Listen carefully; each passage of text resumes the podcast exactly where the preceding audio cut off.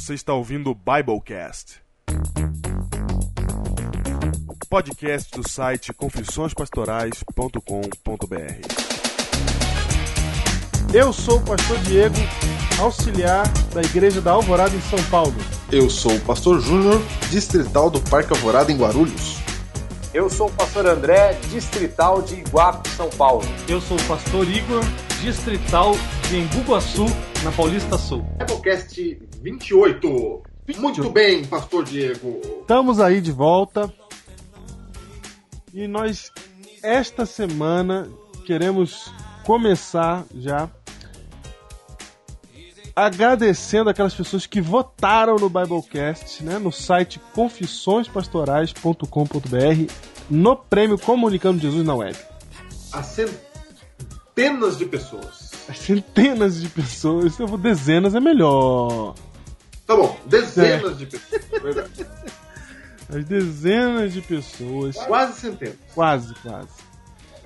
Que votaram, né? Mais já uma... passou de 100. Já passou de 100. Passou de 100, passou de 100. Muito obrigado a você que tem votado.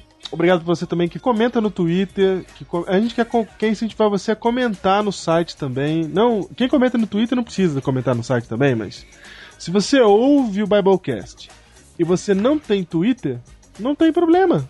No site existe uma área lá chamada comentários, olha que beleza. Lá você diz o que você achou, se você não gosta. Fala mal também, não tem problema não, que a gente tá aqui pra melhorar. Então, se, se tiver alguma coisa que tem que ser melhorada, nós estamos aqui pra ouvir isso daí também.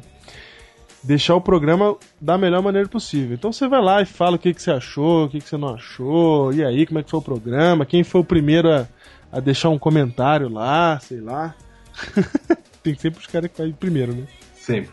Mas, sei lá, entendeu? Comenta, fala com a gente, conversa conosco. Se você não tem Twitter.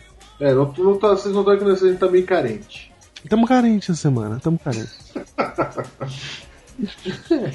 e essa semana, que é uma semana especial, que é a semana seguinte à semana do Dia do Pastor, não é? A promoção sensacional do DVD secreto. Como é que vai indo, Pastor Diego? Virou promoção do DVD secreto. É.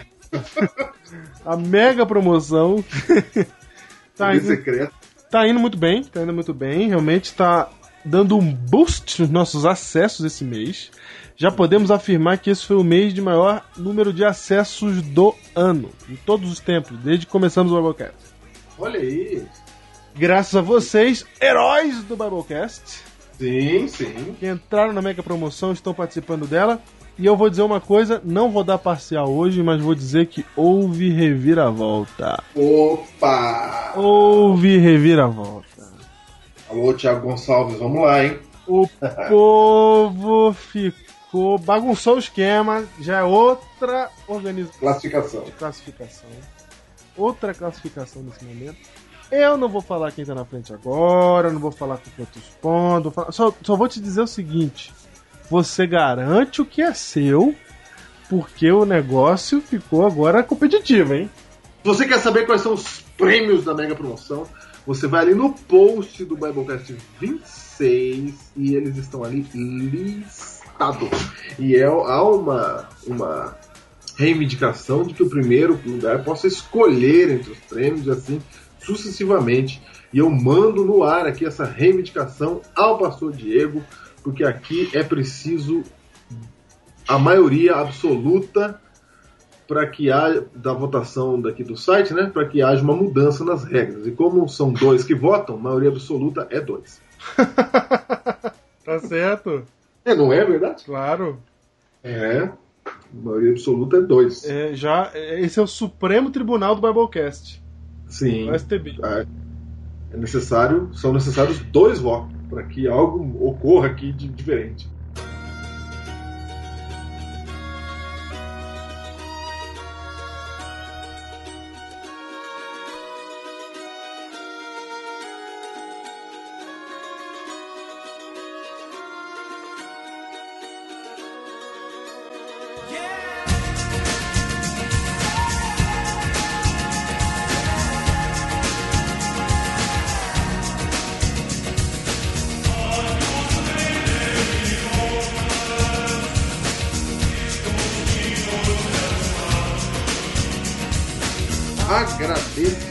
Eu quero agradecer aqui o Kleber Teixeira. Eu quero agradecer o Kleber Teixeira pelo apoio que ele tem dado.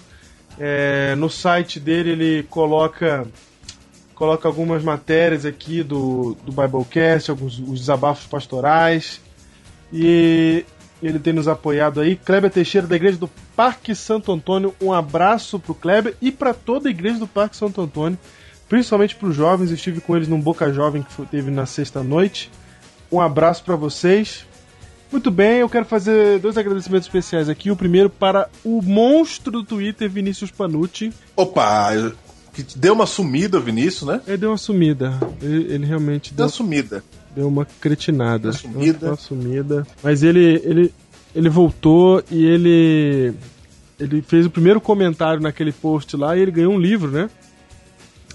Eu finalmente Sim. fui entregar o livro pra ele. Ele falou que ele tinha um presente pra me dar. E aí eu fui lá entregar o prêmio pra ele e eu ganhei um prêmio que ele me deu um presente que eu nunca imaginei na minha vida. Ele me deu uma câmera de vídeo profissional, Júnior. Ô, louco? É. Que isso?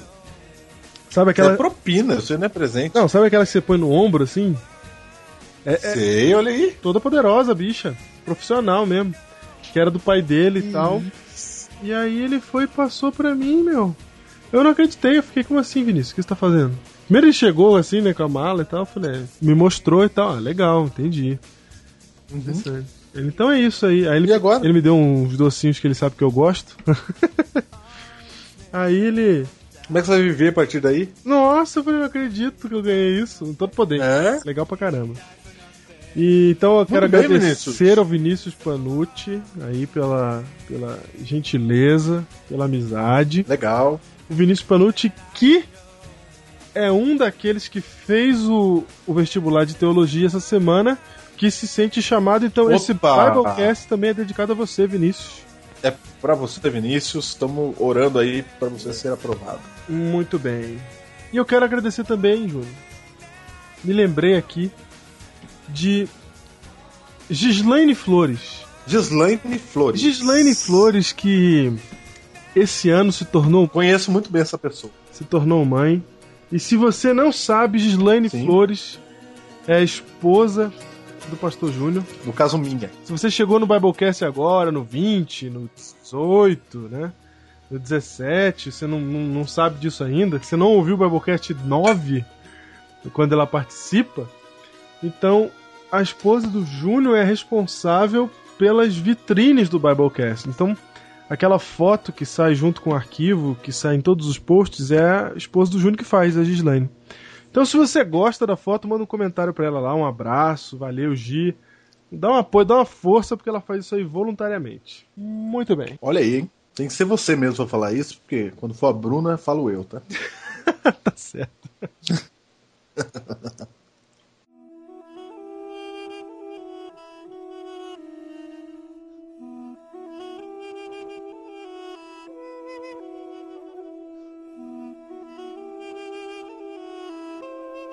Eu quero dizer pra você, eu quero preparar você pro próximo Biblecast, porque o próximo Biblecast será muito diferente, muito diferente. Opa. Faça planos para baixar o próximo Biblecast imediatamente.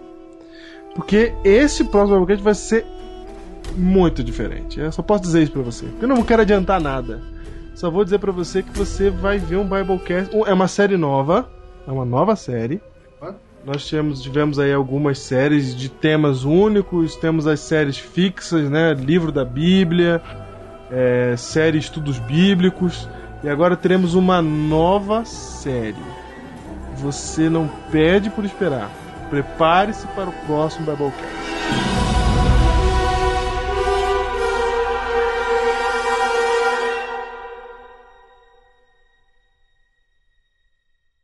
E o livro de hoje? E o livro de hoje? Qual é o livro de hoje? O livro de hoje é o seguinte: Confissões de um Pastor. Olha, aí! Esse é o tempo? olha, olha só.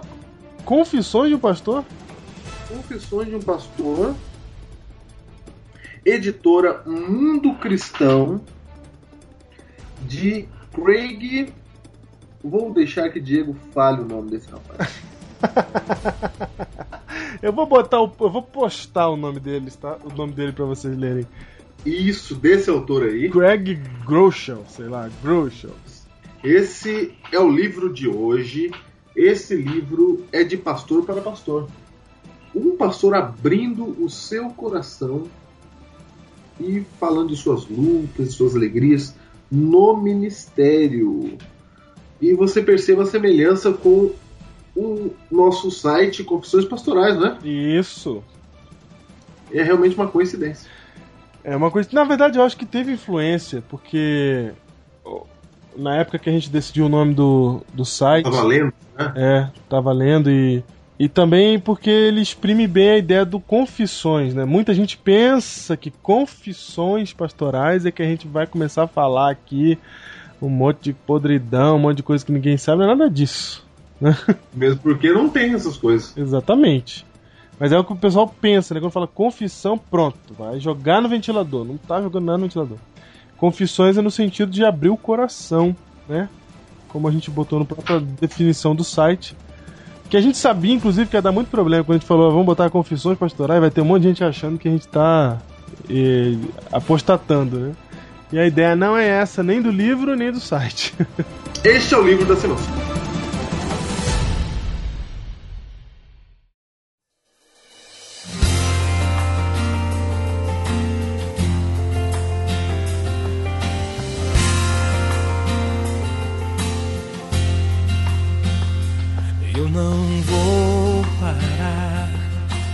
Estrada é muito longa.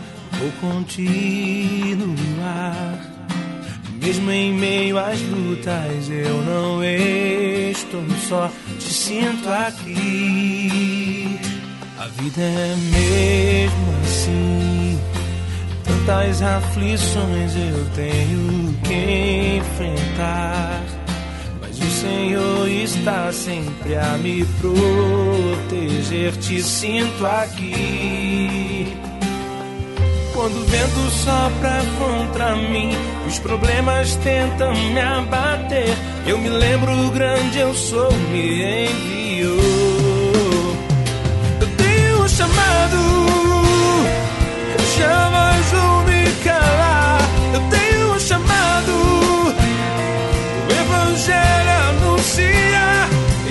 Escolhido no ventre da minha mãe. Eu sei que Deus não abre mão de mim, não.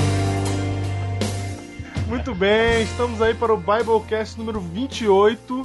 Biblecast especial, porque é o da semana do dia do pastor, né, Júnior? Não, atrasado. Por que tá atrasado? Porque tá atrasado por causa do evangelismo, né?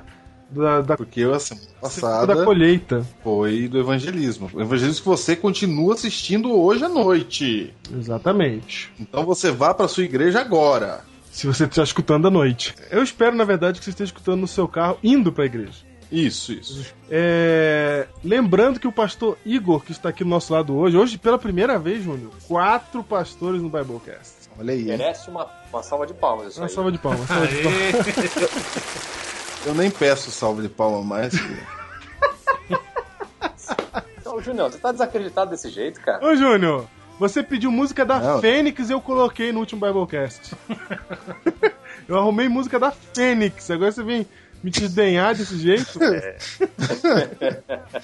Falar pra você, viu?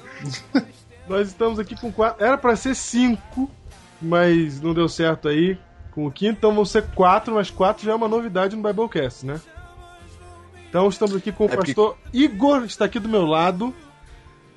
Pastor Igor, como é que é o sobrenome, Igor? Que é difícil de falar. Bolichowski. Bolichowski. Não, é porque ele é, ele é, é viking. Ele é viking. Lá da, da Dinamarca. É, lá, holandês. então é por isso. Holandês, isso, exatamente.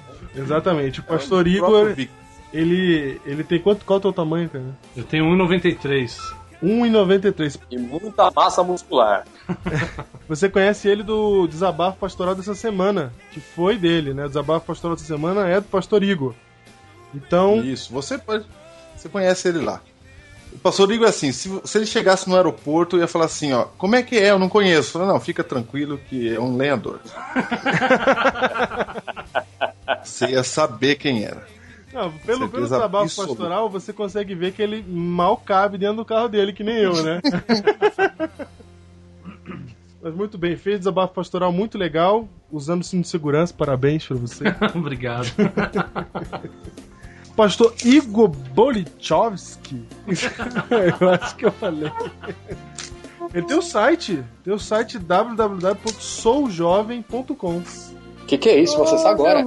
Mas Eu não é o tra- Sou Jovem S-O-U, É Sou de Alma. é Sou de Alma em inglês. S-O-U-L jovem.com. Exatamente. Lá você vai poder encontrar muitas coisas, é, mensagens espirituais. De repente você quer mandar uma mensagem, um texto legal pro seu amigo, que às vezes não é adventista também. Você pode mandar. É, você vai encontrar lá um pouco do que os jovens lá do Cipó, que é o meu distrito, fazem também. A gente tá com uma galera super legal. Todas as sextas-feiras a gente tá se reunindo. E aí, acessando lá, a gente conta um pouquinho. Inclusive, a gente é, faz um link direto aqui com o Biblecast também para estar divulgando mais ainda esse projeto legal que vocês desenvolvem aqui. Então, se você puder, tiver um tempinho, entra lá, soujovem.com. Lá você vai poder é, encontrar tudo isso aí, deixar o seu comentário pra gente saber quem é você, saber de onde você está acessando.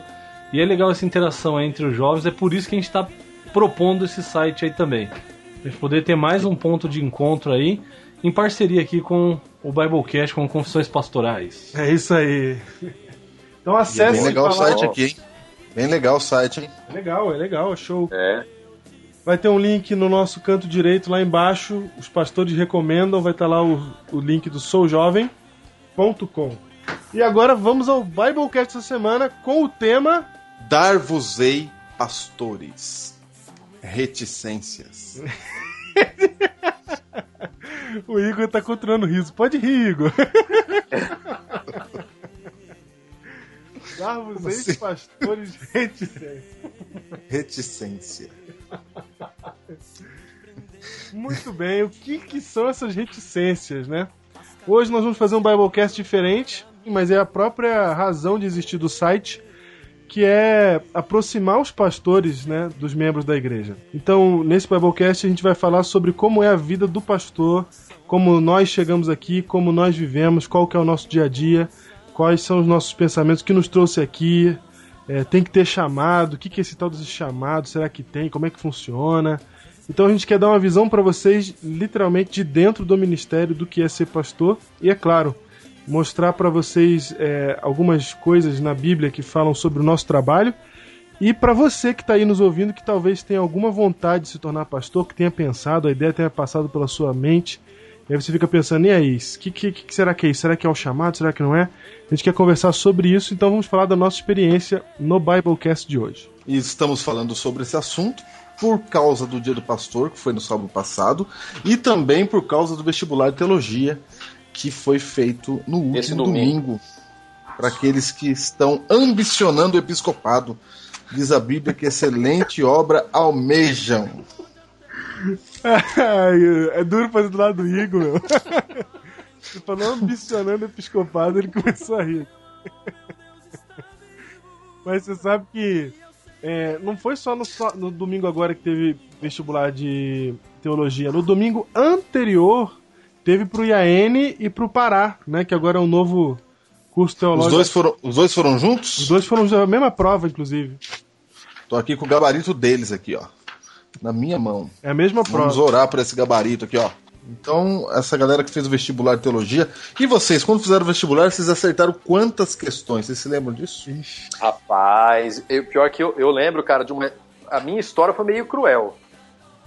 Porque eu larguei uma, uma profissão que eu tinha, uma ideia toda, e aí fui para aquela história de ideal, de ser pastor e tal. E eu fui pro vestibular, eu morava em Nazaré Paulista na época, e fui para até o campus da Engenheiro Coelho.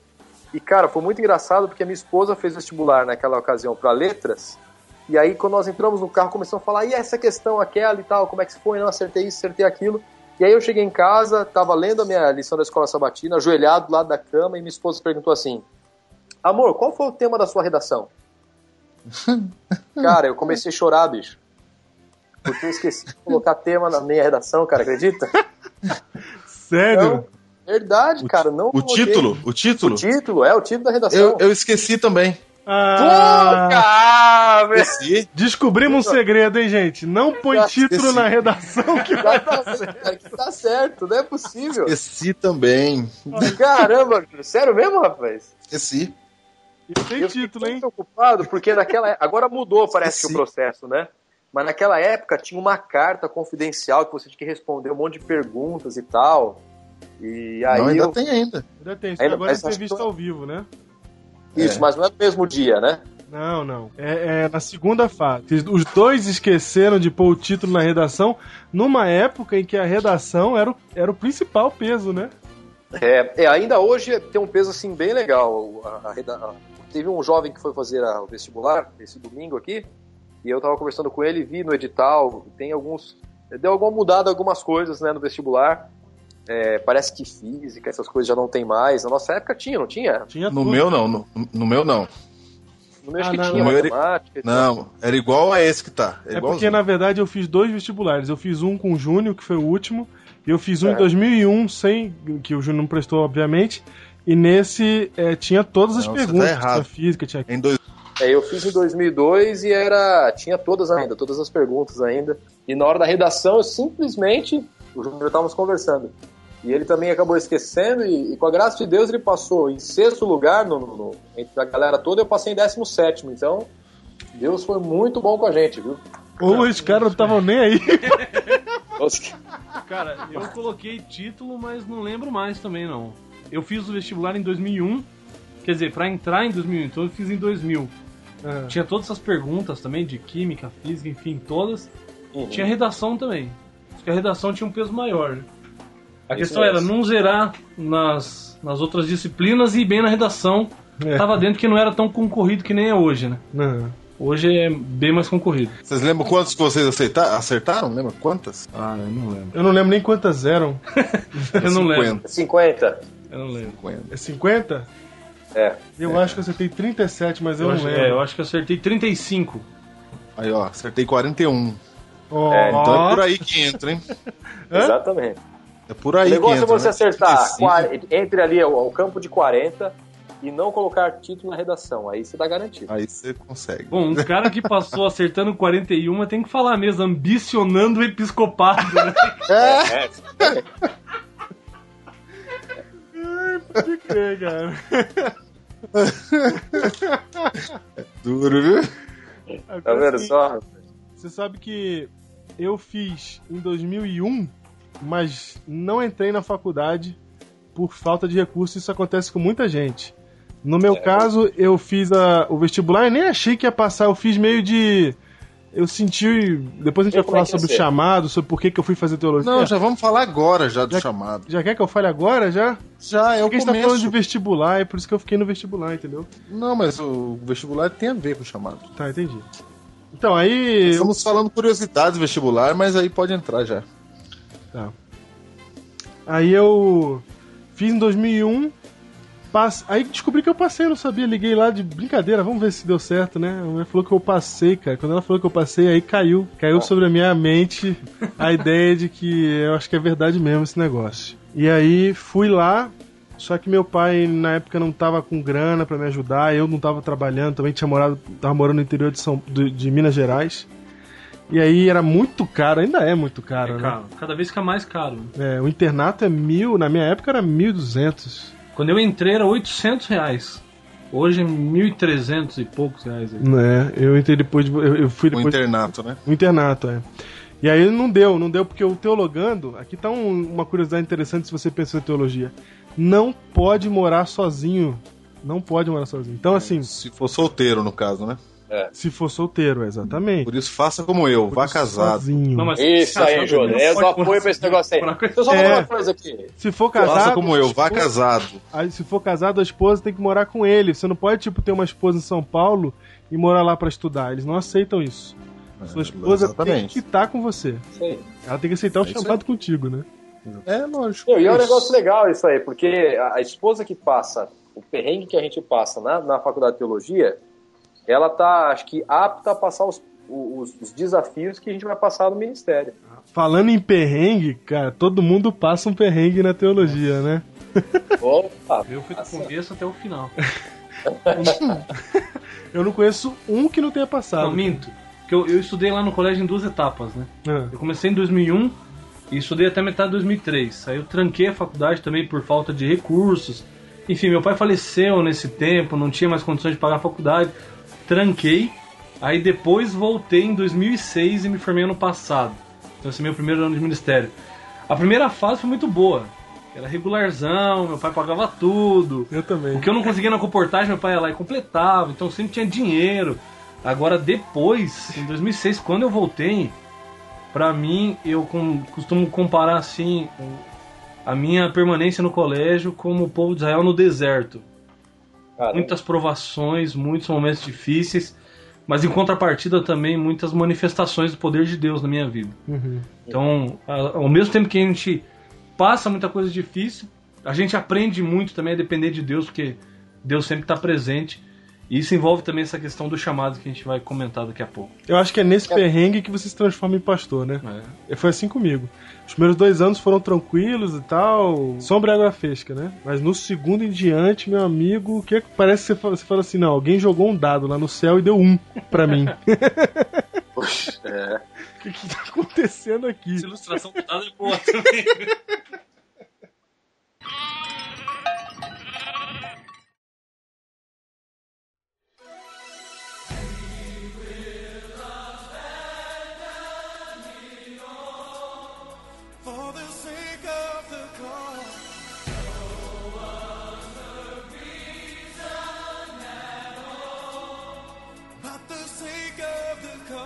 Mas o Júnior que também foi casado pra lá, e eu também fui casado pra lá, você vê, eu deixei, eu tinha um emprego, minha esposa já era formada em direito na ocasião, tinha um bom emprego, nós construímos nossa casa pra morar. Eu lembro que a gente fez o guarda-roupa sob medida pro nosso quarto, né? Que a gente ganhava bem e tal. E o cara falou assim: Olha, quando você precisar tirar isso aí, você me chama. Eu falei, cara, isso aqui é a nossa casa de construir, nunca vou mu- mudar daqui. E a gente foi embora e, cara, eu deixei mais da metade das minhas coisas na casa dos meus pais, porque não cabia na casa que eu fui morar. Porque eu, eu tinha uma vida tranquila e de repente numa casa espaçosa e tal, e fui morar numa casa de dois cômodos, na tal de chamada Amarelinha. Pombal. Não, não, Pombal foi depois, isso foi um upgrade que eu tive. universitários. Exatamente, Upgrade. as amarelinhas. É, não, o Pombal foi um upgrade, cara. Eu morei ali. depois, mas foi um upgrade, vou dizer. Pombal é Ali- os prédios que ficam em frente ao colégio, né? Aqui do, do NASP Campus. Somaram Teologanos, né? É. Que é chamado Residencial dos IPs e colocaram o apelido carinhoso de Pombal, né? Mas, cara, eu lembro que ali o, o- você não podia, assim, ir no banheiro e fazer força. É tá? Verdade. gente- Esse, esse é a característica principal do Pombal. Cara, é impressionante, cara. Impressionante. Então, assim, é, você perde privacidade, você perde o conforto que você tinha, né? Toda aquela projeção para você ir atrás de um sonho. Então, Deus vai fazendo. Eu lembro que eu gastava de, de mercado, você vê, minha esposa e eu só, eu gastava 500 reais, 600 reais de supermercado. Aí eu tive que mudar para lá e aprender a fazer supermercado com 150 reais. Ai, só Meu eu amigo, isso é, já, cara, danoninho e tal, saiu. saiu da lista rapidamente, cara. Eu tive que aprender a comer mais, mais berinjela, né? Fazer mais glúten e tal, porque não tinha condições. Miojo. E hoje, então, não é uma, é, não é uma coisa simples, né, cara? Ir pro colégio e você sente uma mudança já no primeiro momento. Quando você sai da sua casa, a família fica longe e você vai. E a gente tem que estudar de forma integral, não dá pra trabalhar. É um negócio meio, meio difícil mesmo. Você sabe que o, o Júnior também perrengou. O Júnior também teve um perrengue desse. Ah, é? E assim, o Júnior era engraçado porque é, enquanto acontecia comigo, não tava acontecendo nada com o Júnior, e eu pensava assim, pô, que bom, né? Não tá acontecendo. Aí de repente, do nada, eu tava lá em Curitiba, recebo a ligação, ó, roubaram o carro do Júnior. Cara, esse foi só o começo das dores, né, Júnior? Depois veio, veio coisas Eu não sei piores. quando é que é. Parece que tem uma. Tem um, você tem que passar por alguma coisa, né? Porque eu trabalhava no Evangeliza, associação, né? Uhum. E agi também, tudo certo. Aí no final do terceiro ano, roubaram o carro. 15 dias depois, o Luiz Gonçalves chegou pra mim e falou assim: é o seguinte, rapaz, a associação não quer mais obreiro. Você vai ter. Vai ser todos mandando embora. Você, sua esposa, todo mundo. No meio do terceiro ano, né? Eu falei, olha que legal, né? Aí já começa a vir aquela musiquinha aí- na cabeça, né? Embora a luta. Você. Aí eu tive um quarto ano, eu e o Diego andando pelas ruas de Arthur Nogueira vendendo mel pra comprar. Ô, Júnior, você não pode revelar assim do nada. Calma aí, tem que É. separar as pessoas. Só lembrando aí, pra quem, pra quem não é adventista e tá ouvindo a gente aí, ó. Só lembrando, pra quem não é adventista e tá ouvindo a gente, pra ser um pastor adventista, você tem que. Leva de 8 a 10 anos pra se formar um pastor na igreja adventista. Você tem que obrigatoriamente fazer o curso superior de teologia, que é no mínimo 4 anos. Reconhecido pelo MEC.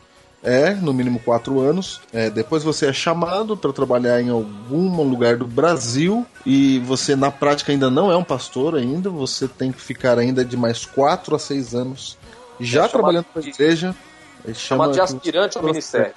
de aspirante ao ministério que leva de quatro a seis anos para você ver aí para a igreja ver se você tem realmente a vocação, se a sua esposa quer mesmo, se, se- se é isso mesmo que você quer. Depois de quatro a seis anos trabalhando, aí você é ordenado e se torna finalmente um pastor adventista. Até então você é só um ambicionador ao episcopado. Exatamente. Um aspirante ao episcopado. Mas foi episcopado. né? Mas agora- No caso, no caso de nós aqui, André Isso. será ordenado no fim deste ano. É, palmas para André. isso. Amém. Foi, foi, foi. Você foi, palmas. Calma, calma. Obrigado. é, mas não é uma coisa simples, porque até você ser ordenado é muito comum você passar por mais de um lugar para trabalhar. Então, assim, as mudanças são muitas. Eu me formei em 2006, fui pastor no Cevisa, que é um centro de vida saudável da igreja, que fica próximo ao NASP, fui auxiliar do NASP, onde eu me formei.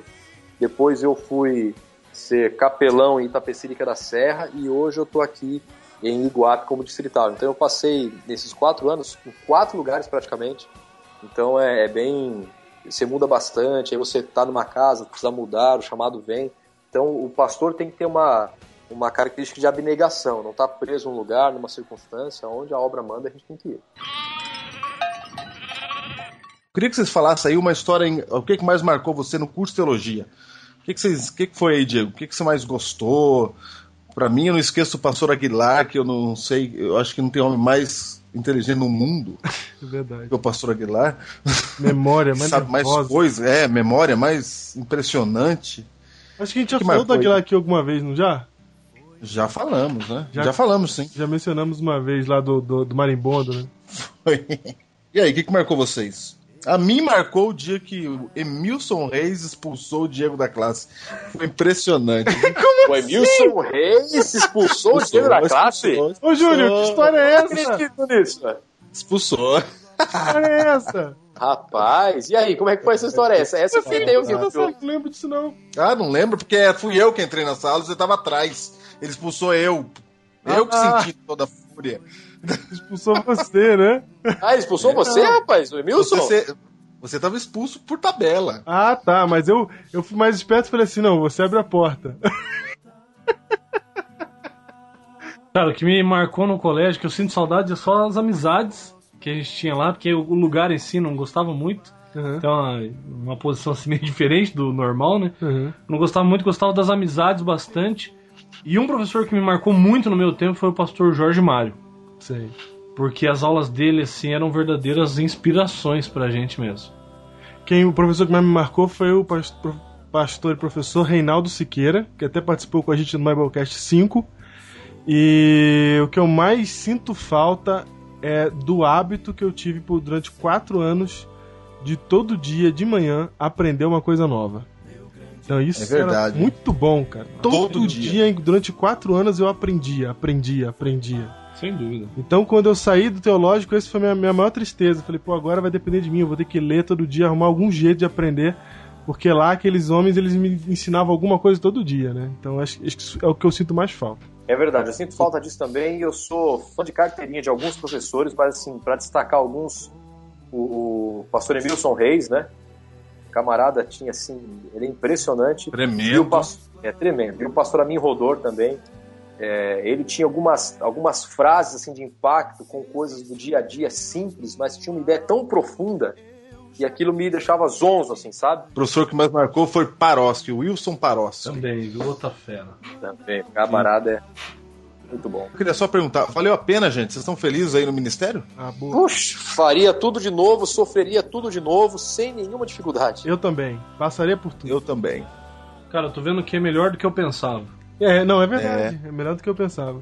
E em nenhum momento é melhor do que a gente pensa por causa dos benefícios, porque pelo contrário, isso é o que a gente menos tem. É o melhor que a gente, do que a gente esperava por tudo, né, cara? O contato, o trabalho, a realização de ver as pessoas sendo convertidas. Nossa, é demais. E na verdade a gente recebe.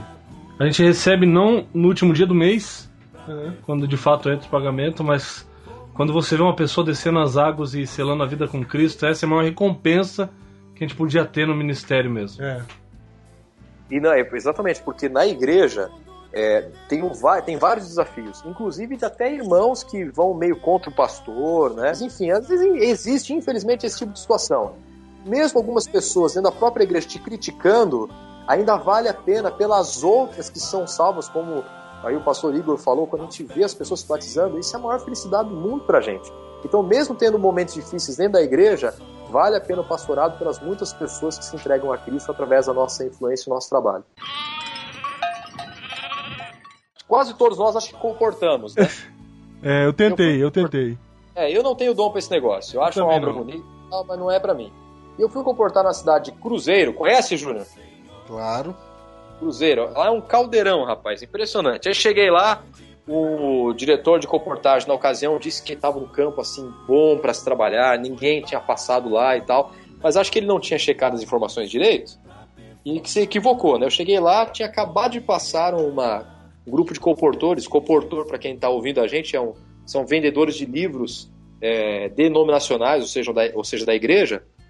E tinha acabado de passar um grupo de comportores efetivos lá, fazia três meses. E minha esposa e eu chegamos lá, rapaz. Aí nós fomos dormir no fundo da igreja, tentando vender para um monte de lugar que todo mundo já tinha vendido. Chegou uma hora, rapaz, que eu fiquei assim tão chateado, olhando para minha esposa, que tirei da casa dos pais, que tinha uma boa vida, ali no, no num colchão no chão, no fundo da igreja, rapaz, comendo marmitex comigo no meio da praça. Eu falei, chega, vamos embora daqui agora. Aí vim embora, rapaz, e orei a Deus para Deus trazer outras formas para a gente conseguir manter a faculdade e Deus nos atendeu. Mas vou dizer, olha, foram uns perrengues assim terríveis para poder cumprir os compromissos financeiros da faculdade. Agora, nada pior do que vender mel. Nossa. É, eu, eu tive o privilégio de, como eu trabalhava antes com informática, eu consegui trabalhar com informática e pagar a parte que eu precisei dos meus estudos. Mas teve uma parte que não deu nem para trabalhar com informática, que foi a parte que eu e o Júnior a gente vendia mel em Arthur Nogueira. Então era assim: a gente ficava em casa à tarde, chegava do- da escola, né, almoçava e ficava naquela grura olhando pro telefone. Quem ia ligar pra quem pra gente sair naquele sol? Não, só era terrível. e bater de porta em porta, o Júnior com a mochilinha nas costas com mel, né? E aí a gente dividia as ruas e ia. E nota promissória, né? Porque ninguém paga caixa de mel que é 10 reais à vista, não. É impressionante isso aí. Tem que voltar lá. Você tinha que ir duas vezes pra vender uma caixa de mel pra pessoa. E aí, cara, que sufoco foi aquela época, hein? Cara, mas eu acho que eu consegui superar isso aí, meu. Vamos lá. Que além de comportar, além de vender mel, no, assim, no meio de todo aquele desespero, eu saí vender bombom, cara. Bom, rapaz, e foi impressionante isso aí. Temos aqui um vendedor foi de pro trufa. semáforo. De trufa, cara. Foi pro semáforo. não era Ah. trufa? E não era trufa. A gente chama de trufa, E- mas De não é. trufa vende mais. Mas olha, Que né, que é isso? agora eu vou te falar. É, comportei 16 férias, Opa! saí vender mel e tudo mais. A maioria das férias não conseguiu dinheiro pra pagar o colégio. Então hoje eu posso dizer assim que quando Deus chama ele paga a conta, viu? Porque Deus pagou minha conta na faculdade. Se não fosse Deus Então, mesmo, gente- eu não tava aqui hoje, não. Olha só, eu acho que todo esse processo faz parte. Por exemplo, é por isso que é por isso que o colégio é lá em Engenheiro Coelho, lá onde, onde tá afastado. A dedo esse lugar no mundo. Onde é que tem um Você que está nos ouvindo, eu gostaria que você mandasse o Twitter. Você já ouviu falar de Engenheiro Coelho? Você sabia que é uma cidade de São Paulo? Você conhece alguém que já sabe para que lado fica Engenheiro Coelho? Conhece alguém que nasceu engenheiro coelho? Você conhece alguém que nasceu engenheiro coelho? Assim, me dá um lugar que ninguém conhece, que só tem laranja. Eu E que lá. não pega Engenheiro Coelho. Aê, garoto. Não, mas engenheiro coelho é perto da metrópole Arthur Nogueira, então agora fica fácil. Ah, agora sim. É lá em engenheiro coelho. O curso é de manhã, ou seja, não dá pra você trabalhar. Ele, Não é? ele Ele é- é integral. como integral. Embora É o integral. curso seja de manhã, os professores fazem exigências tantas que ocupam sua tarde inteira. Então ele é como se fosse um curso integral. Eu Isso. lembro, vocês lembram que o pastor Amin Rodor, que na época era, era diretor da faculdade de teologia, que hoje é o pastor Emilson Reis, é, ele uma vez na classe, na minha turma, ele falou o seguinte: Ô irmãozinho, você queria uma coisa fácil, fosse fazer medicina, porque aqui não tem nada fácil, não. Vocês lembram? Ele falou isso na, na, na sala de vocês? Claro que falou. Então, é, pra, é aqui pra quem tá ouvindo o Biblecast entender, porque fala assim, pô, teologia e tal, os caras vão lá, vão só estudar a Bíblia, ler a Bíblia o dia inteiro. E não é bem por aí, não. A, a quantidade de matérias que nós temos, e a dificuldade das matérias. É, hoje, quem faz é, faculdade. para ler bastante. É, exatamente. Quem faz faculdade fala assim, pô, agora uma coisa mó chata, vou ter que fazer TCC, Ah, que é a tal da monografia. Cara, a gente, Ah, a faz gente duas, fazia três toda hora. semestre. É, duas vezes por semestre.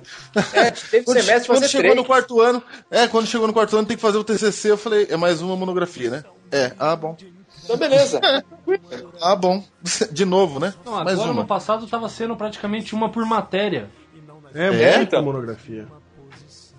Mas muita. então, olha só. Eu queria grifar esse detalhe. Muita. Muita. Mas vou te falar. Não, eu acho que é assim mesmo, porque olha só, algumas pessoas acham que a gente faz, faz teologia para ter emprego garantido. Como o adventista não trabalha sábado, ah, que é você, você é pastor. Você não sobrevive os quatro anos lá. Deus te tira. Ou nos dez anos do processo, você não será um pastor adventista pensando que você vai fazer para ter uma profi- um emprego garantido. Você cai pro caminho. E eu não sei se vocês notaram, mas no primeiro ano é que nem treinamento do BOP, né? É Não, tapa é na mesmo. cara e pede pra Ah, seguir. ah, ah, ah. Ó, era É incrível. verdade. Eu cheguei lá pensando assim, ah, os professores, professor de teologia, são caras super cristãos e tal, e eles são mesmo. Mas eles começavam a dar umas patadas na sala de aula que eu falava, que isso? Por que, que o cara tá fazendo isso? Por que, que ele tá humilhando o cara e tal? Às vezes o cara levantava a mão pra fazer uma contribuição, tomava uma patada, e eu fiquei, por que que tá acontecendo isso? No segundo ano, eles pararam, começaram a ficar com seus amigos e tal. Aí eu entendi que aquilo lá era o pede pra sair mesmo, porque chega lá muita gente desfocada, que não tá querendo É. ser pastor de verdade. E aí e- e faz a peneira, cara, faz a peneira. Não, se você tá passando necessidade, eles vão fazer. O conselho que eu ouvi lá é assim: Ah, tá passando necessidade? Como é que você tirou a menina lá da família dela, casou com ela e traz pra passar fome aqui? Vai embora. É, eles ir falam embora. assim mesmo. Monta uma padaria e vai embora. Vai Você não precisa ser trabalhar. pastor pra ser salvo, não, meu. É. Essa, E esse é olha que é verdade. Tem muito, tem muito cara que vai lá fazer teologia se achando. Tem ou não tem, gente? Tem. Tem. Na nossa sala, na sala de todo mundo, sempre tem aquele que chega lá pensando assim: não, eu já sei de tudo, eu já li todos os livros de Ellen White, eu já sei, eu só tô aqui pra pegar o diploma. O pior não é isso. O pior é quando você fala pro cara assim, e você quer ser o quê quando você se formar? Presidente da associação. É pior que existe, cara. Eu Falei, pô, cara, então você me chama quando você for presidente, hein? Os caras chegam com currículo, né? Fui assim, eu fui, depart... fui regional, diretor jovem, blá blá blá, e eu sei tudo. E o cara, o cara dá estudo bíblico pra caramba, e ele acha que por isso ele, ele já sabe tudo. E assim, isso é uma cultura do adventista, né? É, que às vezes é. que, que é, é- é- vem do estudo bíblico, de passar a ideia de que a verdade é essa, pronto, acabou. Se você decorar, você já sabe tudo. E aí, cara, chega lá, tapa na cara mesmo que leva. Os professores, eles são assim de propósito. Porque tem gente que chega, por causa desse jeito da- de, de pregar a verdade, tem gente que chega lá até sem humildade. E aí, nessa hora, eu vejo como que é importante realmente aquelas ações que eles tomam. Por exemplo, a gente está numa aula para aprender, não tá? Aí no primeiro ano, o professor fala alguma coisa de teologia lá e tal, aí o cara levanta a mão para contribuir. Ele quer mostrar o quanto ele sabe, o quanto que ele viu uma situação igual, o quanto que ele é o cara. E aí o professor destrói o maluco. destrói mesmo, sem dó sem piedade, para ele aprender que ele tá ali para aprender, que ele não é isso tudo que ele pensa que ele é. Então, todo o processo em teologia, todo o sofrimento, comportamento dos professores, tudo é para moldar o cara pro pastorado. Vou falar pra você, você sai outra pessoa no final do curso de teologia. E só completando o que o Diego está mencionando, é, sempre quando você entra lá pensando que você sabe alguma coisa e confirma mesmo que aquilo é pra tua vida, você sempre sai de lá pensando que não sabe nada. Exatamente. Você chega lá pensando que Não, você sabe muita coisa da Bíblia e teologia, Ellen White, sai de lá, poxa, tem que aprender muito mais que não sei nada.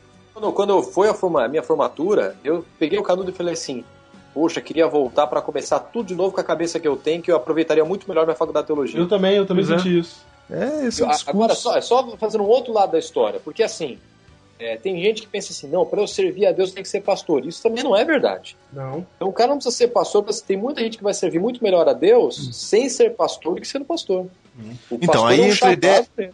Então, aí entra a ideia de chamado. Eu queria discutir isso agora. O que, que é chamado? Vocês foram chamados por Deus? Como é que é isso? Teve um vento lá no seu quarto e abriu uma luz, falou, vai fazer teologia. Como é que é isso aí? Eu- você sabe que eu- esse negócio de chamado ficou na minha cabeça até o quarto ano. Eu fiquei pensando, será que eu fui chamado? Todo mundo, você foi chamado, foi chamado. Eu falei, será que deu uma luz no quarto desse povo? Falou, vai fazer teologia. Comigo não veio luz nenhuma. Queria saber como é que é com vocês. Então, você que está querendo fazer teologia, vai que é, é de Deus. E como é que é que vai? Porque se vocês estão falando aí que cai pelo caminho, não é? Deus não deixa ficar até o final, eu falei também. Então, como é que eu sei que é para eu fazer teologia? Por exemplo, se eu prestei o vestibular e não passei, é porque Deus não gosta de mim, não é para fazer teologia? É assim? Não, não Como é que assim, mede não. isso? É o seguinte, eu, eu no meu caso, por exemplo, eu tentei duas vezes, né? a primeira vez e a segunda em 2003, 2001 e 2003. O que aconteceu? Eu me mudei do Rio de Janeiro para Minas Gerais. Eu trabalhava no Rio de Janeiro com informática é, e estava indo muito bem, estava indo muito bem nesse ramo. Já, tava, já tinha sido convidado para trabalhar numa empresa importante na época com 16 anos de idade. E aí, só que eu tinha um problema. Eu já sabia que meu dom era informática, que eu estava indo para esse caminho, mas eu não sabia como fazer para aplicar a informática para ajudar na pregação do evangelho. Nasci na igreja, sempre tive uma ligação muito forte com Deus, graças a Deus. E, e queria isso, queria fazer alguma coisa, mas eu não via como que eu podia tornar a informática na direção de Deus. E aí eu comecei a analisar, então o que, que eu vou ser? O que, que eu quero? E eu percebi que eu queria muito ajudar as pessoas. E eu fiquei pensando, se eu me tornar um médico, eu posso ajudar as pessoas, curar elas das, das doenças que elas têm, etc. Mas eu pensei, tá, depois que ela tá curada, e daí? E daí depois ela pode acabar perdendo a vida eterna e eu não ajude, ajude- minha ajuda foi paliativa. Aí eu pensei, pô, então vou tentar ser político, ser um militar de carreira aí, vou tentar ser diplomata da ONU, acabar com a fome na África. Mas aí eu pensei, tudo bem, ainda que eu acabe com a fome na África. Vamos supor que tá todo mundo na África lá agora alimentado, comendo pizza. E aí? Vai vir o fim do mundo eles vão, vão perecer. Aí eu, foi que eu atinei que a única ajuda que eu podia dar que realmente fosse é, eterna, vamos dizer assim, que tivesse uma validade, seria a ajuda de encontrar Cristo. E nessa hora eu me lembro bem, eu tava andando em Pouso Alegre, lá debaixo das árvores, eu tive. Eu pensei essas coisas, eu, eu me vi encurralado filosoficamente. Eu vi que não existia nada que eu pudesse fazer que me tornaria realmente feliz a não ser viver o tempo todo para Deus. Dedicar minha vida inteira, meu trabalho, meus esforços, porque seria o único jeito de ter é, o fruto do meu trabalho por toda a eternidade. né? Realmente ajudar alguém. E aí naquela, naquele dia em diante eu não consegui mais pensar em outra coisa. E aí falei, eu acho que eu tenho que ser pastor mesmo. Decidi ser pastor a partir de então. 2001 fiz a prova, não tinha dinheiro, não passei. Esse foi o primeiro milagre do meu ponto de vista, que eu achei que não ia passar, não estudei, não fiz nada, simplesmente fiz a prova. E aí passei, só que não pude estudar, eu pensei, acho que Deus não quer, acho que na verdade foi uma ideia da minha cabeça, acho que eu que inventei esse negócio de chamado. Não, isso aí que eu inventei. Aí fiquei um ano trabalhando com informática de novo. No fim desse ano de 2002, em, em casa chegou uma carta do hospital de Arthur Nogueira chamando minha mãe para ser enfermeira. Cara, todo mundo procura emprego. Eu nunca vi um emprego procurar uma pessoa. E nesse caso, o emprego veio até minha mãe, lá em Pouso Alegre, lá, na- lá em Minas Gerais. Chegou uma carta chamando ela para trabalhar em Arthur Nogueira. Eu falei, eu acho que Deus tá chamando mesmo. E aí tentei de novo vestibular, passei, dessa vez eu consegui fui até o final. Então assim, foi assim, Júnior. é, Eu senti o meu chamado no momento em que eu fiquei encurralado filosoficamente. Eu, cheguei num ponto que eu falei, não vou ser feliz se eu, se eu fizer outra coisa. E a partir daí eu fui pro teológico. Só que é aquilo, durante toda a sua vida de pastor e- durante o curso teológico, você oscila. Você fica, fui chamado, chamado, fui chamado, fui chamado. Né? Você nunca tem essa certeza plena pro resto da vida e eu acho que isso é até bom. Né? Se você tiver essa certeza o tempo todo. Então, Júnior, é, respondendo a tua pergunta ali, de acordo com a minha opinião, eu penso que todos que é, são pastores hoje são porque receberam um chamado de Deus. Agora, a maneira como esse chamado aconteceu é, pode variar de pessoa para pessoa. Deus ele tem uma maneira de falar com cada um e para cada um esse chamado ele vai acontecer de um jeito diferente. No meu caso, é, eu, eu, eu, eu creio que o meu chamado aconteceu quando eu tinha 8 anos de idade. Eu estava na igreja sentado em Osasco, junto com a minha mãe e com a minha irmã. É, quando o culto foi começar, o pastor levantou para pregar. E quando o pastor levantou, eu ouvi pela primeira vez a voz de Deus falando comigo. E desde então eu sei que quando eu ouço dessa maneira, eu sei que é Deus falando. E Deus falou assim: Olha, tá aí, um dia você vai ser isso que esse homem é. Um dia você vai ser um pastor. E aí Deus guardou aquilo no meu coração. E aquilo ficou.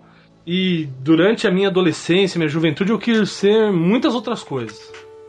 Inclusive, uma delas foi. é, eu queria ser jogador de futebol. E comecei até a me encaminhar dentro desse esquema aí. Comecei a treinar nas categorias de base do Paraná Clube, lá em Curitiba. Aí já tinha me mudado pra lá. É, do Paraná Clube, eu fui pro time que hoje é conhecido como Corinthians Paranaense. É o J. Malucelli. Corinthians Paranaense, eu voltei com 16 anos pra jogar é, nos juniores do Paraná Clube de novo. E foi bem nessa época que eu tava terminando o ensino médio e precisava decidir o que que eu ia fazer da minha vida. E foi aí que Deus resgatou aquele chamado que ele tinha feito um dia na minha infância. E eu tinha que tomar uma decisão. É, embora fosse jogador ali no Paraná Clube, nunca joguei no sábado, nunca treinei no sábado, nunca é, fiz nada que fosse contra os, os princípios que tenho, que são os princípios da igreja. Mas aí tomei uma decisão e falei, não, quero fazer teologia, eu quero ser um pastor, porque Deus é, havia resgatado isso no meu coração muito forte, esse convite que ele tinha me feito quando eu era ainda uma criança. Resumindo a história, é, tive outras comprovações da parte de Deus, porque é, como eu conhecia todo o pessoal da escola onde eu fiz a inscrição, eles não me avisaram de alguns procedimentos que eu tinha que fazer, como pagar no banco e entregar o boleto no colégio para eles enviarem uma carta e pedirem o código de inscrição. Eu não tinha o código de inscrição, a prova era domingo, na quinta-feira fui na escola perguntar o que, que eu precisava para fazer a prova. Ela falou: não, precisa de um documento com foto, a caneta e o papelzinho com o número da inscrição. Eu falei: agora, meu Cadê o papelzinho? Resumindo a história, tinha perdido a inscrição. Eu liguei pro colégio contando a história, dizendo que era um erro da instituição. Eles falaram: "Olha, sinto muito, a única coisa que eu posso fazer é depositar o dinheiro da inscrição de volta para você. Você perdeu a prova. Na sexta-feira, a escola ligou, teve a mesma resposta, mas na sexta tarde, a diretora da escola ligou, contou a situação e eu em casa orando. Falei: Senhor, se for da tua vontade que eu seja um pastor, eu vou estar domingo lá fazendo essa prova. Nessa hora tu começou a duvidar, né? Nessa hora eu falei assim, poxa, e agora? Será que é isso que Deus quer pra minha vida mesmo? Será que talvez não vou ser útil mais? Enfim, começa a passar um mil e uma coisa na cabeça. Eu liguei pro colégio para saber qual era a resposta pro CCA eh, lá em Curitiba, né, o Colégio Curitibano Adventista. Não tinha uma resposta em uma posição. Só que daí eu fui em casa né, e no meu quarto lá chorando muito, que era meu sonho e o sonho que Deus tinha colocado no meu coração, acabando. E aí eu fiz uma oração muito sincera para Deus. Eu tinha em casa uma caixinha daquelas divinas promessas. E eu fiz uma oração muito sincera para Deus, foi num momento de desespero mesmo, porque eu comecei a sonhar com aquilo para minha vida e não me via fazendo outra coisa. Abandonei, abandonei o futebol, que é a minha paixão da carne, para ir servir a Deus, fazer teologia. E eu falei assim, Senhor, eu vou tirar um verso dessa caixa de promessas. Eu só espero que o Senhor fale para mim qual é a tua vontade aqui. Só para eu entender, pelo menos. E quando eu tirei um verso, estava escrito assim: O choro pode durar uma noite, mas a alegria vem pela manhã. E quando eu liguei novamente para ter resposta, eles me disseram: Olha, Igor, pode vir aqui fazer a prova no domingo, porque o professor que vai aplicar a prova está trazendo mais uma prova para você. Então, assim, eles até quebraram o sistema, o protocolo, e eu pude fazer a prova e passei no vestibular e comecei teologia. Então, assim, Deus ele te chama de várias maneiras e ele pode confirmar esse chamado para você de várias maneiras. E comigo foi assim que aconteceu. No meu caso, por exemplo, eu fiz o vestibular a primeira vez, não deu certo, né? Podia ter desistido. Você só- podia ter falado que não funcionou, né? Alguma coisa aconteceu que falou assim, não, é isso mesmo. Lógico. Né? Uma coisa que eu acho interessante do chamado é que quando Deus chama, é, Deus não desiste da gente. Uhum. Foi de repente o que aconteceu, olha. É, peraí, eu quero você. Uhum. Então Deus vai prov- providenciar outros meios para ele concretizar isso aí na sua vida. E tem gente que. Eu, no- eu tenho notado que a gente sempre abandona alguma coisa pra ser pastor, né? O que, que você abandonou, pastor André? Rapaz, é, eu. Bom, primeiro eu não conhecia a igreja adventista e eu tinha. O meu objetivo de vida era, era a música, né? Então eu estudei alguns instrumentos, aprendi a tocar bateria, violão, guitarra, fiz técnica vocal. E aí eu montei, entre muitas bandas que eu montei, montei a última banda, que era chamada Contratempo.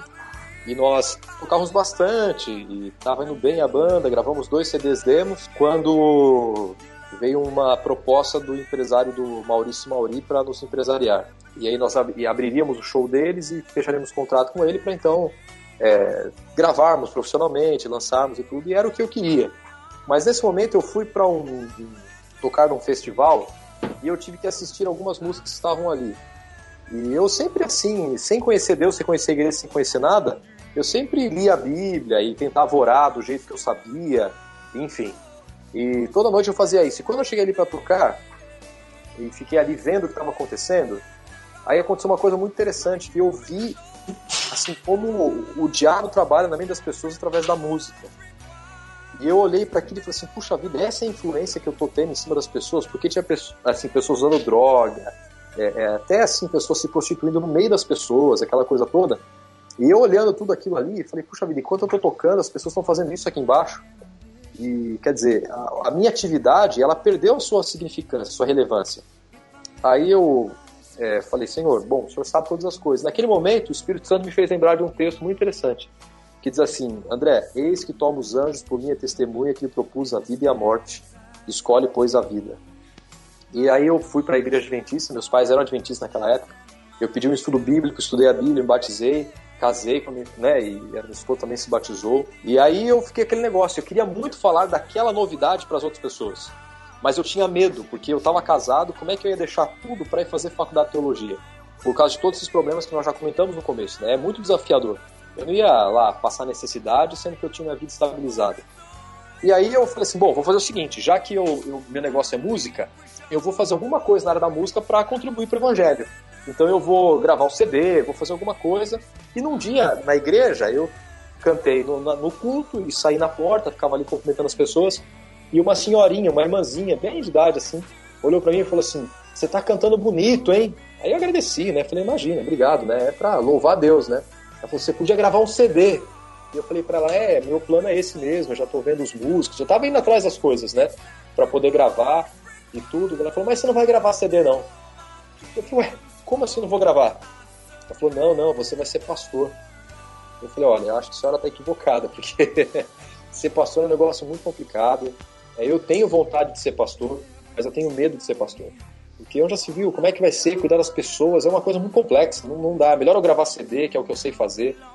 E a partir daquele momento aquilo ficou mais forte na minha cabeça. Era como se Deus estivesse falando assim: você tem um plano para sua vida, bacana, legal, mas eu tenho um outro plano. E aí eu falei o seguinte: Senhor, eu quero ser pastor então, quero ser pastor. E orava, orava, orava, orava, orava, falando: Senhor, tal. Até que Deus falou assim para mim: então faz vestibular, amigo. Era mais ou menos aquele cara que quer ganhar na Mega Sena, mas nunca compra o bilhete. Então eu tava desse jeito. Eu falei, Senhor, eu quero ser pastor, mas não fazia nada. Falei, então vai lá e presta vestibular. E aí eu fui, prestei vestibular, com a graça de Deus passei, e quando eu passei já vieram os outros desafios, que eu tinha uma casa para alugar, eu tinha que alugar uma casa lá, e como é que tudo isso, isso ia acontecer. E aí, resumindo, meu pai tomou uma empresa para ele, e dentro de um ano e pouquinho, de uma empresa que ele tinha dois mil reais e duas máquinas para começar, em dois anos ele conseguiu ter mais de 20 funcionários e ter uma receita boa. Nessa ocasião, meu pai foi pego numa fiscalização, e eu era tinha feito faculdade de contabilidade, né? E eu deixei de comportar naquele mês de julho, e eu tinha pedido para Deus para tirar a comportagem da minha vida, porque não dava mais certo. E eu falei, mas senhor, se for tua vontade, eu vou comportar de novo. E aí a firma do meu pai foi pega numa fiscalização e eu fui lá, e em um mês meu pai economizou assim em torno de quase 30, quase, quase de 30, 40 mil reais com a minha ida e todo o trabalho que eu fiz durante o mês, legalizei toda a empresa dele, deixei tudo certinho. E na vinda embora, minha mãe perguntou assim, André, como é que tá a faculdade? Eu falei, tá legal, tô gostando, eu sinto que é isso que eu quero pra minha vida.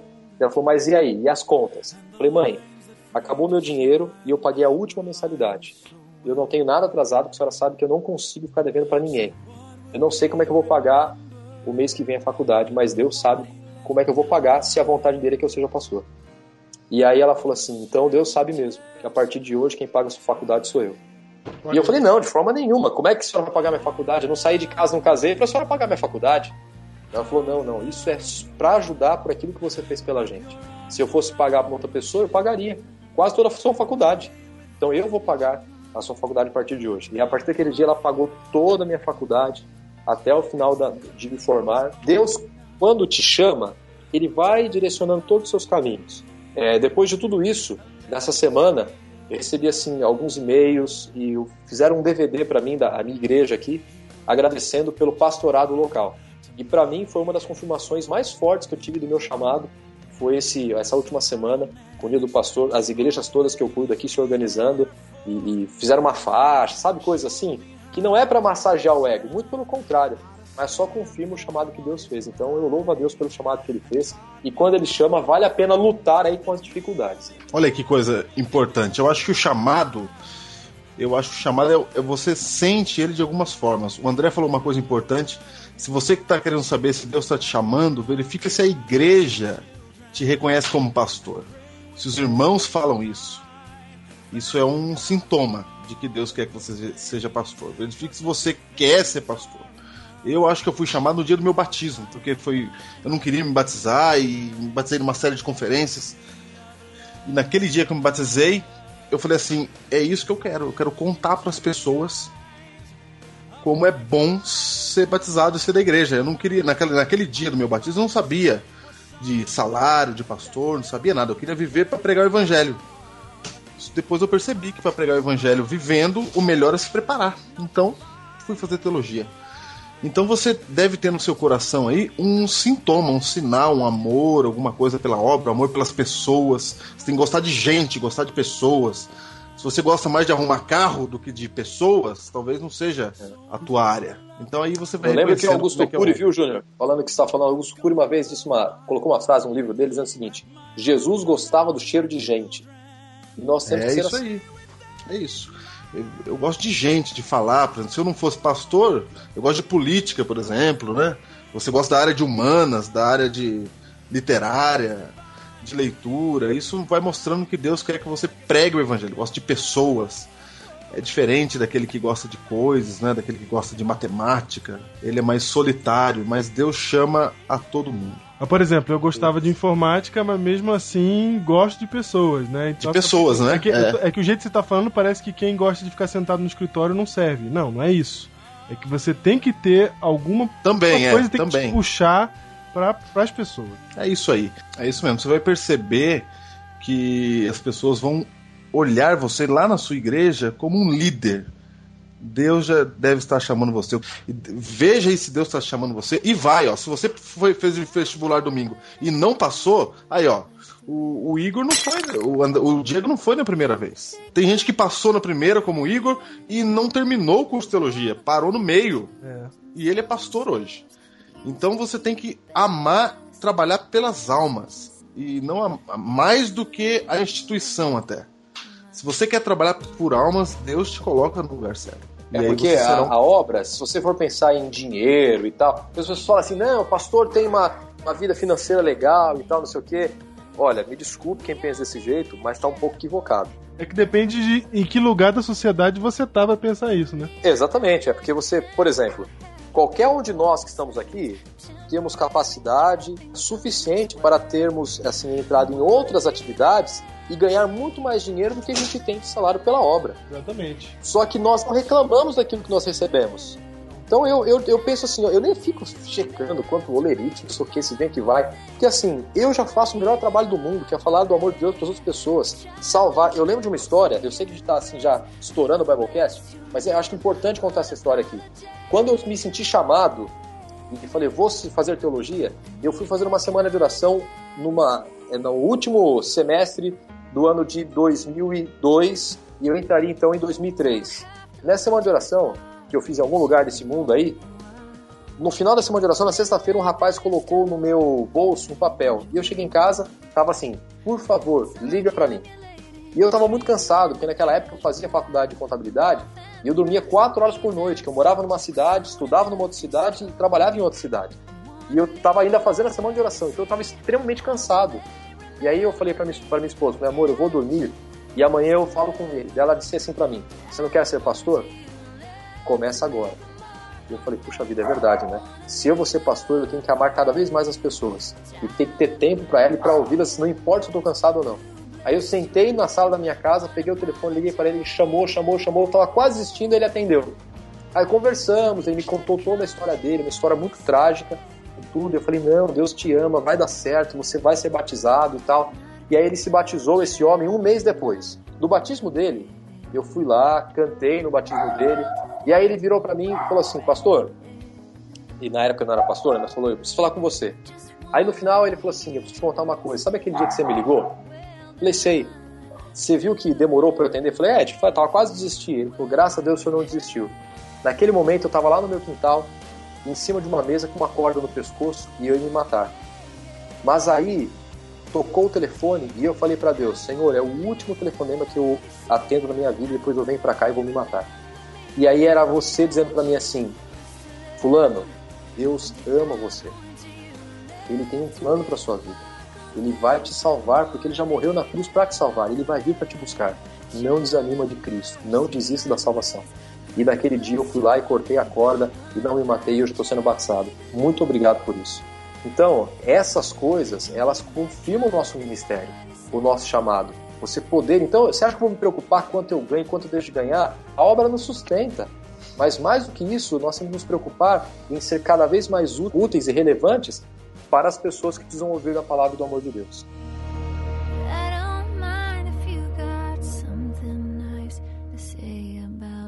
Dar-vos-ei pastores segundo o meu coração que vos apacentem com conhecimento e com inteligência.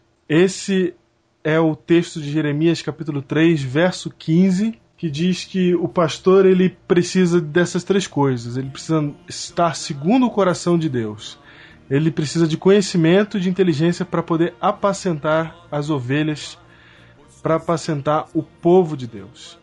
Tem um outro texto que eu gosto muito, que é o de 2 Coríntios, capítulo 12, verso 15. E eu de boa vontade me gastarei e ainda me deixarei gastar em prol da vossa alma. E, e ainda diz mais assim, ó. É... Se mais vos amo, serei menos amado? Isso, mesmo eu sendo. A versão revista e corrigida é interessante que ela fala assim: mesmo eu, por causa disso, sendo menos amado por vocês. Então, assim, eu acho que é, é assim que deve ser o espírito do pastor, entendeu? Eu, de minha própria boa vontade, vou me gastar, vou me entregar para o ministério. Então, se você está pensando em ir para o ministério e a tua razão não é servir ao Senhor, não é entregar a tua vida inteira, teu trabalho, tua energia, teu pensamento, tudo que você tem para Cristo na obra dele, nem vai que tu vai se estrepar. Mas se essa é a tua intenção, se você sente esse chamado de Deus, se Deus está chamando você vem ser meu de corpo e alma o tempo todo para gastar toda a tua energia para levar às outras pessoas o evangelho que você conhece, então ouça esse chamado e vá, que Deus está contigo. Deixamos por ti para cumprir teu chamar. Não temos outras, não temos outras razões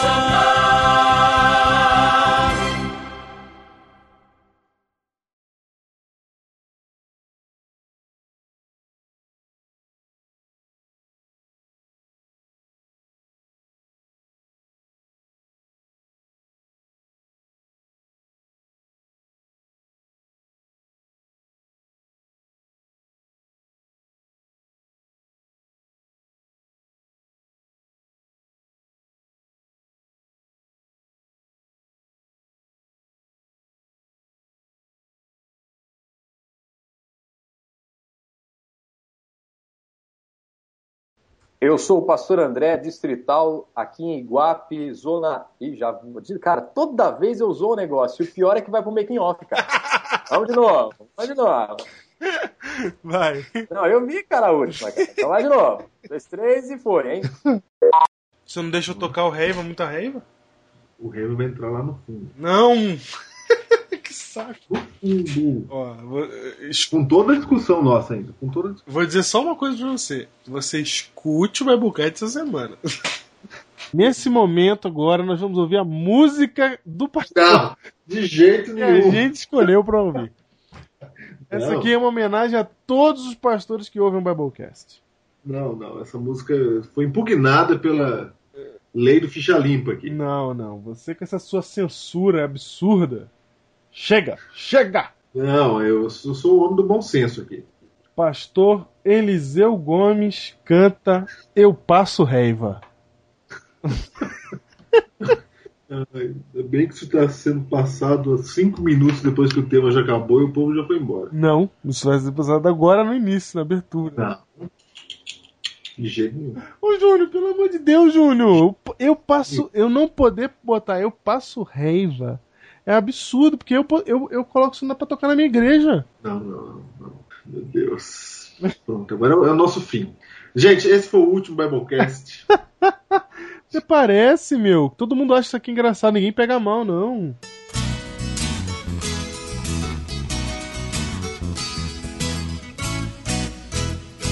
Eu passo raiva, raiva, é muita raiva. Eu passo raiva com aquele irmãozinho. É difícil de pastorear, mas com a graça e o perdão chego lá.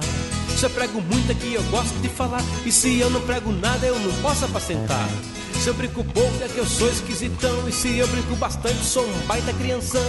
Corto o cabelo é que eu quero ser boizinho, e se não corto o cabelo tô pensando em desviar. Se eu falo sério, a mensagem veio dura. E se prego bem suave, não tem peso pra pregar. Eu passo raiva, raiva, é muita raiva. Eu passo raiva com aquele irmãozinho. É difícil de pastorear, mas com a graça e o perdão eu chego lá. Se eu não visita, que eu não gosto de andar. E se eu ainda visito, eu só quero almoçar. Se fico em casa, eu não quero mais igreja. E se prego no domingo, quero só aparecer. Se eu falo em dízimo, eu só penso no dinheiro. Se eu não falo em dinheiro, já ganhei para viver. Se eu consagro Benedito para presbítero, só porque ele é rico, não orei para escolher. Eu passo raiva, raiva, é muita raiva. Eu passo raiva com aquele irmãozinho. É difícil de pastorear, mas com a graça e o perdão eu chego lá. E eu passo raiva, raiva, é muita raiva. Eu passo raiva com aquele irmãozinho. É difícil de pastorear, mas com a graça e o perdão chego lá. É difícil de pastorear, mas com a graça e o perdão chego lá.